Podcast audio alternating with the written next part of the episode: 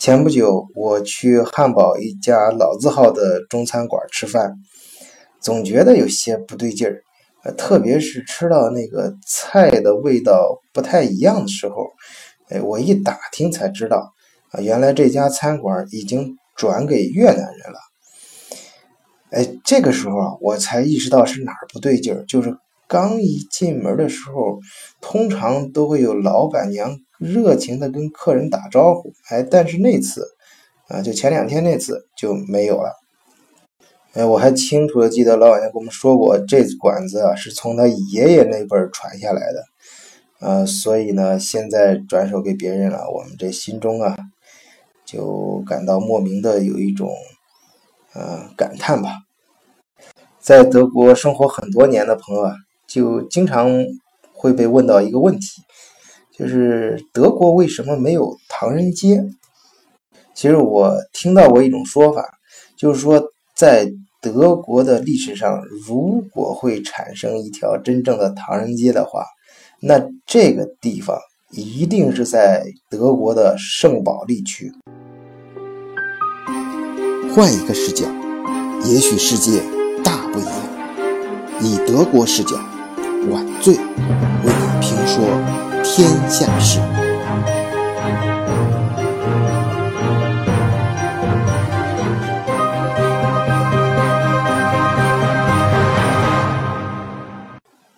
在德国，华人的历史，我觉得应该从十九世纪末二十世纪初开始算。最先开始的地方呢，也就是，嗯，像汉堡、不来梅这种城市。啊，道理很简单，就是那时候出来的中国人呢，大部分都是随着，嗯，这种跨海的远洋贸易，啊，随着货轮一块儿过来的这种船员和水手。慢慢的呢，可能是由于个人的原因，也可能是由于做生意或者公司的需要，啊，一些中国人就，呃，上岸啊，并在当地这种较长时间的居住下来。慢慢的呢。人多了之后，自然中国人呢就扎堆儿，形成了一个自己的社区。因为呢，德国汉堡是最大的港口，所以说啊，这个社区呢最早也形成在汉堡。啊，也是这个原因，在一九二一年，中国驻汉堡总领事馆就成立了。那个时候的嗯，社区中华人呢。呃，就已经超过了两千名。嗯，当然最初是由于跟着货轮这个海员呢水手上岸的，但定居下来之后，大家肯定要呃生存下去，要找一些营生的手段。那在这个社区里生活的华人，他们主要是干什么呢？主要分为三类。啊，一类呢就是接着干水手啊这种跟港口有关的工作，第二类呢就是咱中国人的老本行啊，也是非常厉害的一面，就是餐饮业啊。这个我在德国跑，在德国和呃欧洲以及其他国家跑的地方多了，我发现啊，在只要现在可以不夸张的说，在全世界各地，只要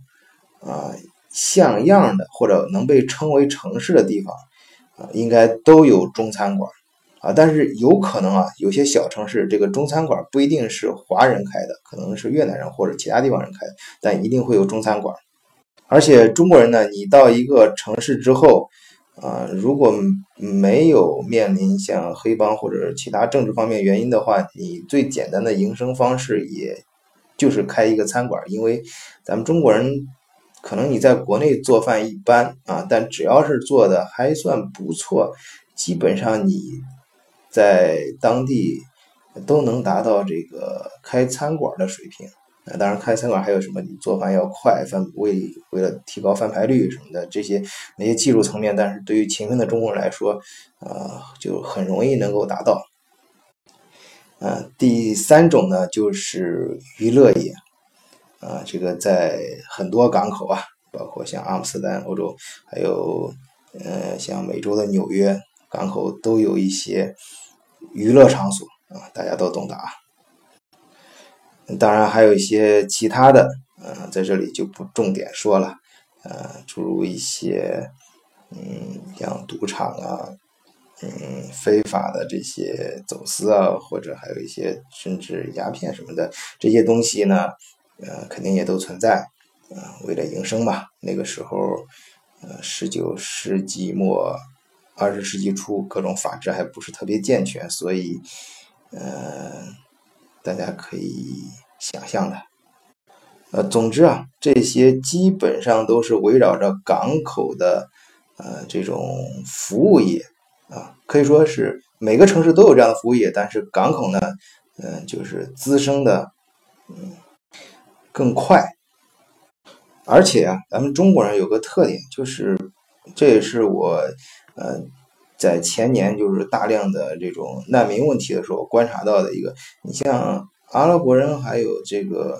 呃穆斯林，他们这些移民他们到德国的时候，就是你能感觉到他非常喜欢宣扬他自己的文化，就是德国人跟他说什么，嗯，他可以表面上非常的谦和，但是嗯扭头呢还是非常坚持自己的文化，比比比如说啊有一。个特点就是他们放音乐的时候都是把声音放得很大，而且把窗户开开，啊，就好就那个意思啊，就是说你听到他的音乐啊，对你来说是一种享受啊，嗯，他他是他对你的一种施舍，呃，这个呢跟德国人的习惯当然是格格不入啊，德国人就比较。嗯，我在上一期节目也讲了嘛，就是他们对噪音污染就不说了的，而且他们是比较内敛的一个民族。而，呃，中国人啊，包括越南人，呃的特点就非常符合他们的需要。就是中国人一般都是你给我口饭吃，我活不下去了，给我饭，那我肯定感恩戴德。那我就是说其他方面的要求，我基本上就是能减就减，能忍就忍，然后是埋头苦干，低头干活。啊，这种默默无闻、任劳任怨的习惯，那当然会很受到当地人的喜欢，尤其是在服务业。而且呢，我觉得中国人是特别善于，嗯，入乡随俗。嗯，在德国有一本书叫《午夜的十二点半的绳索街》，啊，绳索街叫 Ape 班。啊，那在德国，呃，那个汉堡逛过圣保利那个区的都知道啊，这个 A 巴班是，呃，那条最主要的中间最主要的那条街，也是，呃，这种风情啊，各种，嗯，乐子最多的这条街啊。当然，这条街上呢，就有一些中餐馆。他在书里面呢，就描写到，啊，在中国餐馆里。全体员工与顾客们一边唱一边跳，所有人齐声的咆哮着。当然，那时候的华人呢，嗯，咱们中国人自己也知道咱们的特点啊。一方面入乡随俗，另外一方面呢，呃，对于当地人来说，就是我们至少表面上都是，呃，表现的非常谦和安静啊，任劳任怨。啊，脸上，特别是在服务业，脸上永远是挂着微笑。但是另外一方面呢，又非常的神秘。这种就是在外界看来特别神秘，就是咱们都是讲究家丑不可外扬。一般中餐馆或者华人待的这种房子，一到晚上会把门窗紧闭啊，你很难知道，就生怕露出一点光啊，就是你很难知道屋里面发生了什么事儿啊。咱们都喜欢把门一关，哎，搞搞得。嗯，搞的就是把门关起来，咱有话在屋里说啊，在自己家里人谈。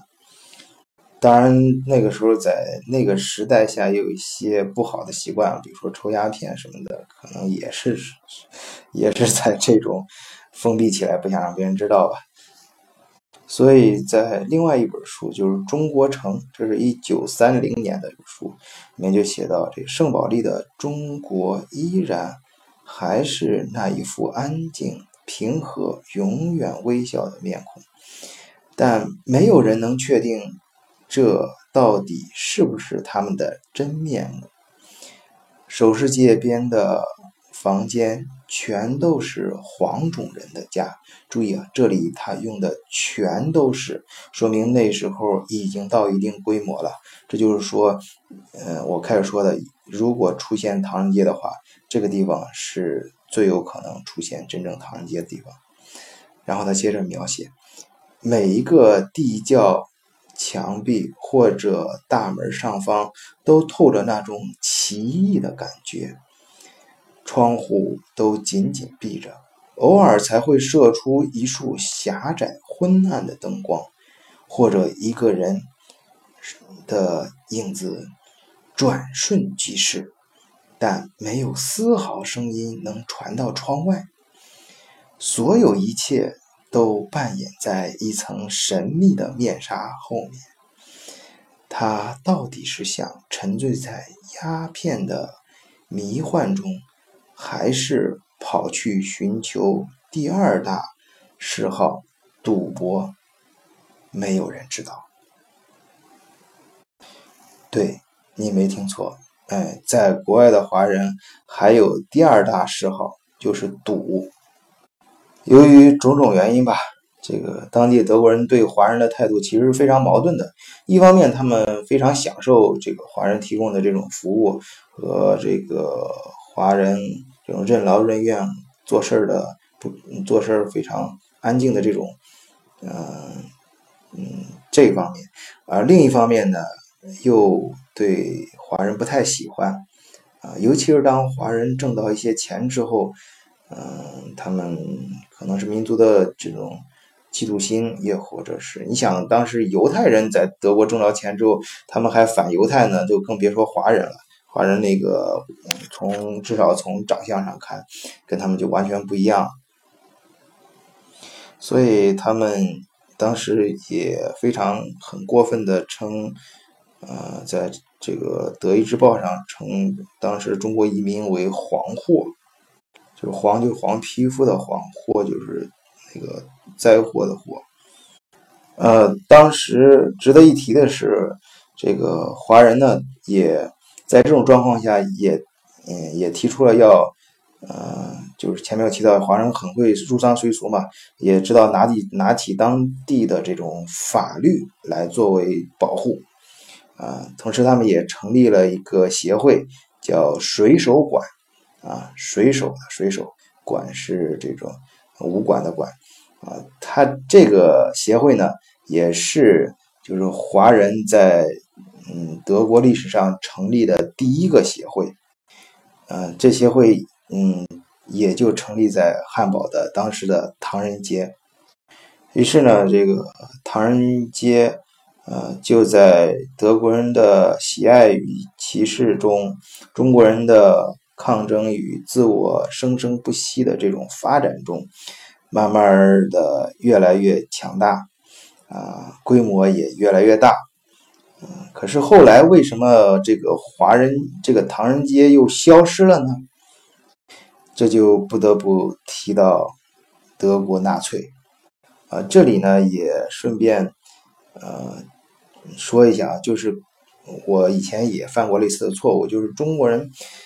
莫名其妙的一些年轻人提到希特勒、德国纳粹啊，有一种好像有一种莫名其妙的这种，嗯，不知道哪来的那种崇拜感。其实你想，他们当年连这个犹太人都屠杀，也连日本人他们也看不上眼，他怎么可能对中国人好呢？而在当时报纸上我就说了嘛，在报纸上明确的提出中国人这个黄皮肤中国人是黄货呀。所以说，嗯，我们那个祖国想强大哈，我说我们这个心情是完全理解的，但是我们不能崇拜任何，就是毫无原则的崇拜任何强大的东西啊，因为有些邪恶的力量也很强大。啊，比如说这个德国纳粹，他们在这个种族清洗中啊，犹太人当然非常惨了，但中国当时的华人也没有幸免于难啊。在一九四二年春，啊，由这个德国这个终于扣押了中国船员水手啊，一共一百六十五人，这事儿就发生在汉堡。嗯，扣押之后就是强迫他们进行呃非常艰苦的这种体力劳动，而这呢其实还算好的，因为后面紧跟着把呃就在唐人街大批逮了更多的这个华人啊，直接就送到集中营了。当时关押华华人集中关押华人那个集中营呢，就在威廉斯堡，就是现在汉堡。呃，我们我们在这儿生活的中国人知道啊，就是那个是相对来说，相对来说就是最乱的一个区啊，就威廉汉姆斯堡啊，你可以想象当年那应该也是最荒凉的一个地方啊。当当然他们不叫集中营，叫劳动营啊。你可想劳动的条件是多么的艰苦。和残忍，在一九四四年五月十三日这天，呃，盖世太保呢，针对于汉堡的唐人街又展开了代号为“中国行动”的大规模抓捕。哎，这个时候呢，那个我刚才提到的这个协会就起到了非常重要的作用啊。这里也顺便提一下，这个协会当时的华侨的侨领叫陈继林，他呢。根据他私人的关系，他得他听到这个消息之后，就赶快通知啊当地的华人啊组织，并且组织华人赶快逃跑。嗯，但是呢，还是有一百二十九名华人啊最后没跑得出去啊，并且和他们的一些同居的德国的家人。因为当时啊，已经发展到唐人街的地步了，那当然也有一些，嗯，中国人跟那个当地的德国人就通婚了，包括有些呃华人他们的德国女朋友，哎，在当时的下场都非常惨。这最后没跑出去这一百二十九名华人呢，就直接被送到监狱啊，那个监狱呢，也就直接改成了纳粹的集中营。哎，在里面遭受各种的残酷虐待，不少人都死于狱中。经过这连着几次行动，啊，很很多，像虽然从官方上数字上，刚才我说的，好像有零有整的，但实际的数字肯定比这要多。为什么呢？因为当时华人呢，在虽然在汉堡，他已经达到了这个唐人街的这个规模，但是。嗯，对于整个德国来说，它还是极小极小的一个呃外来的一个移民群体，所以很多史料上是查不到的，或者说是没有一些准确的记录。啊，就是这些华人呢被送往集中营或者劳动营，啊，在里在里面，呃，集在里面，反正是能熬到盟军过来。解放德国的时候，还剩下多少人是根本就没有一个准确的数字。我想，这个最后能幸存下来的人没有准确数字，有两个，一个是咱们中国确实那时候应该是，嗯，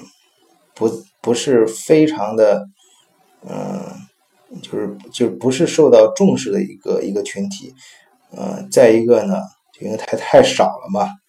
像你统计各种东西的时候，你统计这有几万，这有几千，你到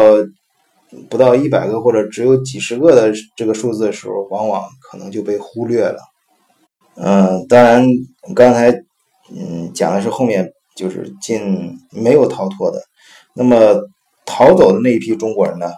呃，就确切的记录来说，嗯，当时在收他们。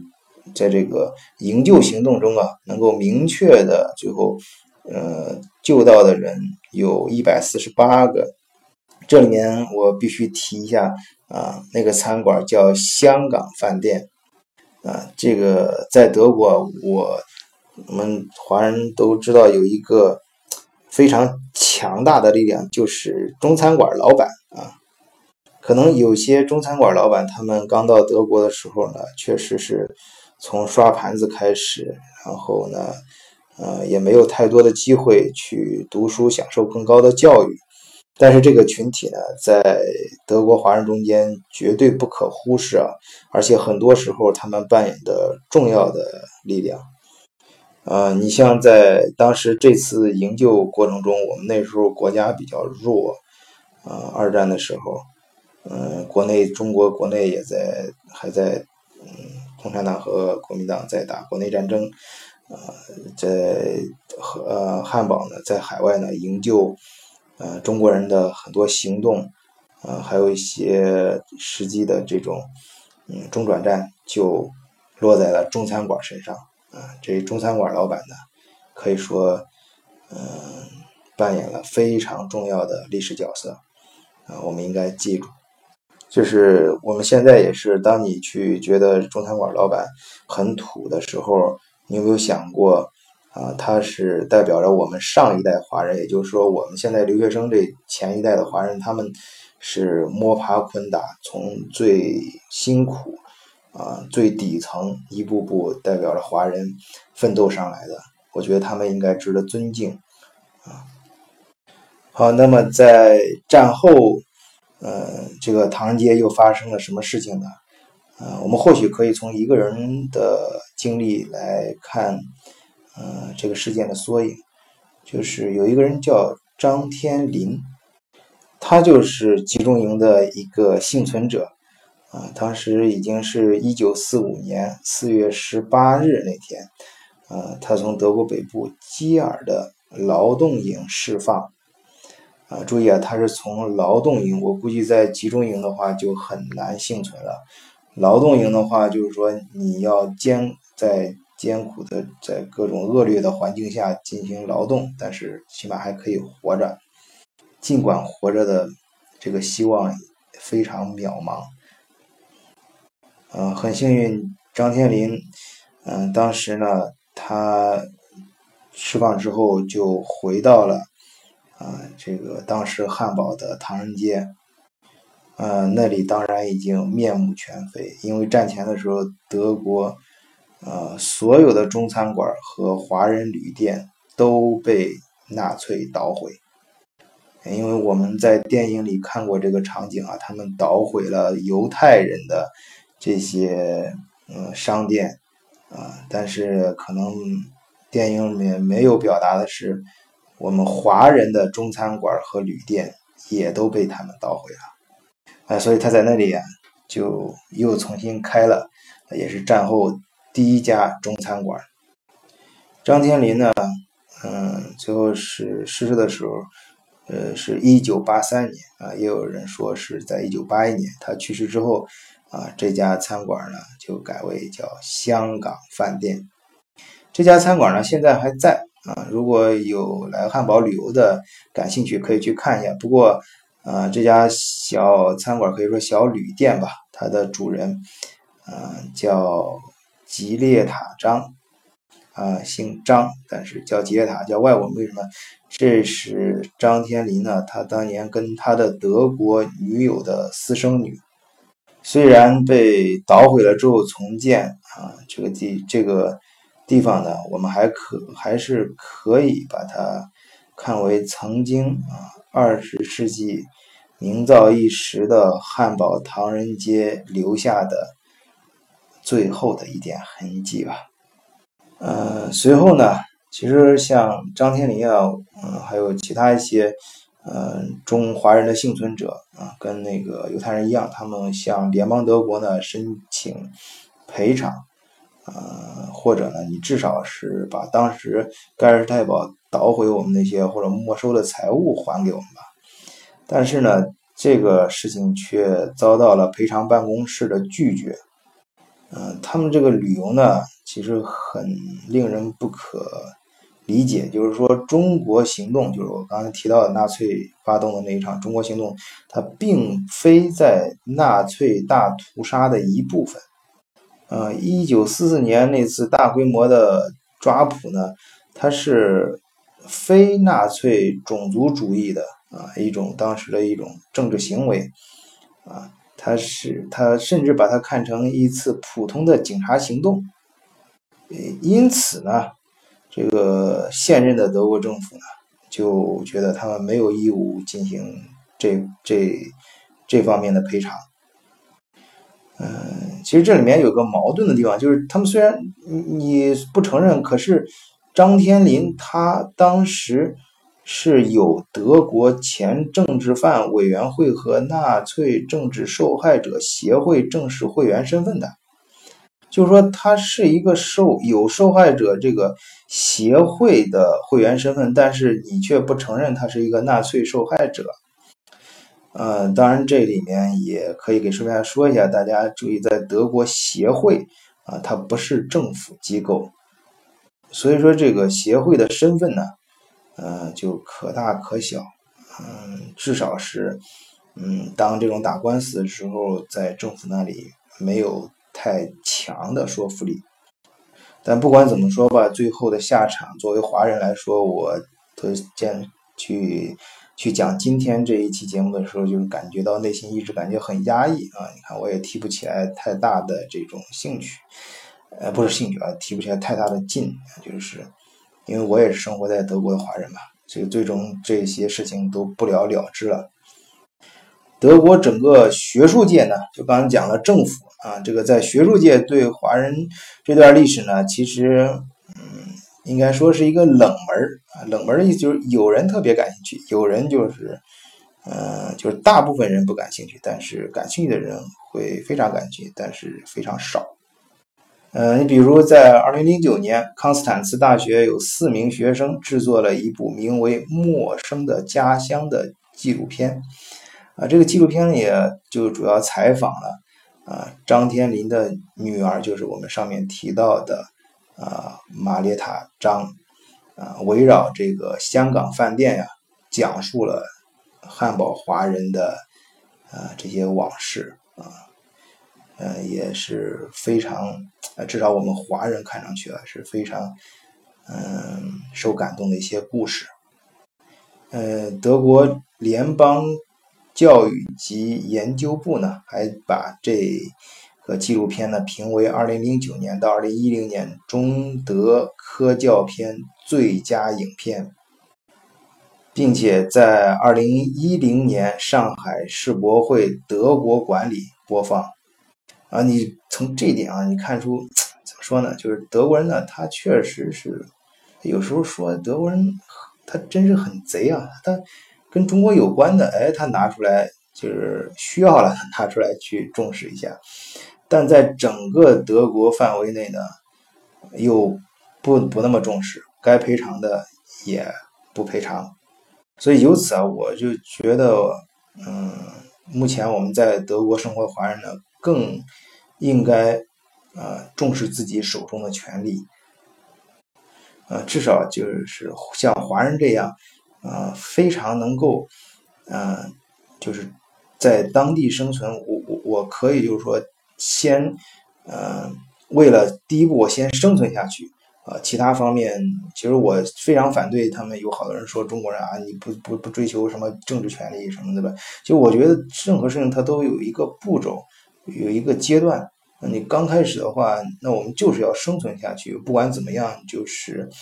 克服种种困难。嗯，我觉得这一点就非常值得尊敬，然后再去呃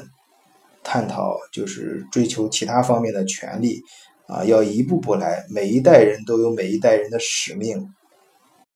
呃，如果说呢，我们像上一期讲的披头士。啊，让这个汉堡的圣保利这个区记录了一个时代的缩影，那么唐人街的故事则加重了这个汉堡圣保利区的厚重感，拨开层层历史的迷雾，啊，那是几代华人浪迹海外的背景，是华人生生不息的血脉。好，这一期节目就到这里，谢谢大家，我是晚醉。